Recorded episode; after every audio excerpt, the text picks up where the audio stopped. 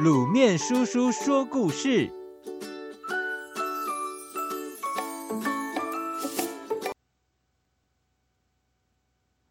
晏子使楚。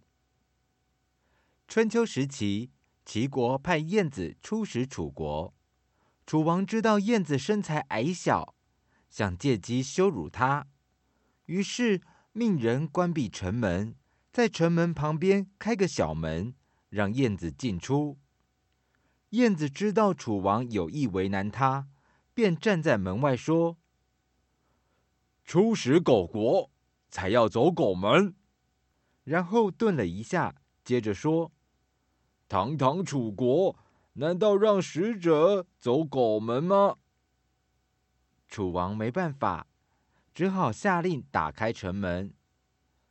燕子拜见楚王时，楚王斜眼看着他说。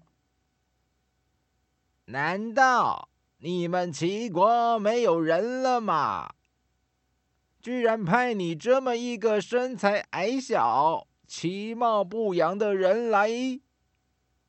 晏子听了，笑了笑说：“我们齐国有个规定，有才能的人出使君主贤明的国家，而我没有才能，只好出使楚国。”楚王见难不倒晏子，心里非常不服气。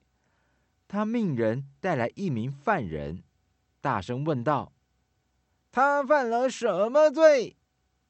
侍卫说：“齐闵大王，他是齐国人，但在我国犯下了偷盗罪。”楚王听了，很得意的说：“你们齐国人都会偷东西吗？”燕子想了想。回答说：“生长在淮河以南的橘树，它的果实甘甜多汁；而生长在淮河以北的橘树，它的果实却是深色无味。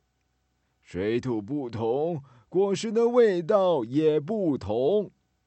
这个人在齐国不会偷东西。”到了楚国，却学会偷东西，这也是水土不同的原因吧？楚王听完之后，顿时哑口无言。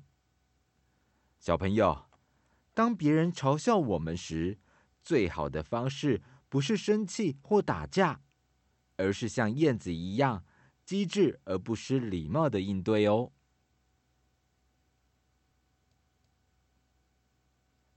黑豆的妙用。宋朝时期，北方的金国常常侵犯宋朝边境，使当地居民的生活动荡不安。为了保卫边疆，使边境百姓能有安定的生活，毕在玉将军主动请战，领兵赶赴前线。有一次，金兵又来挑衅，毕将军心想。敌军的实力与我军相差不多，又是有备而来，不能贸然出去应战。我得想个既能消耗敌军的实力，又能让我军轻松获胜的办法。他猛一抬头，看见帐外几个士兵围在一起吃黑豆，这使他想到一个好点子。毕将军指挥宋军与敌军打一阵，然后掉头就跑，等敌军刚要休息时，再去进攻。这样反反复复好多回，一直持续到傍晚。金军已经人困马乏，饥饿难耐，而宋军却没有任何损失。毕将军眼看时机成熟了，就命令部下把预先炒好。香喷喷的黑豆撒在地上，然后向金军挑战。打没几下，宋军就装作败逃的样子，把金军引到撒有黑豆的地方。饥饿的战马闻到了豆香，纷纷低头吃了起来。任凭马上的士兵怎么驱打都没有用。金军顿时乱作一团。就在这时宋军反身杀回一举歼灭了金军取得了胜利。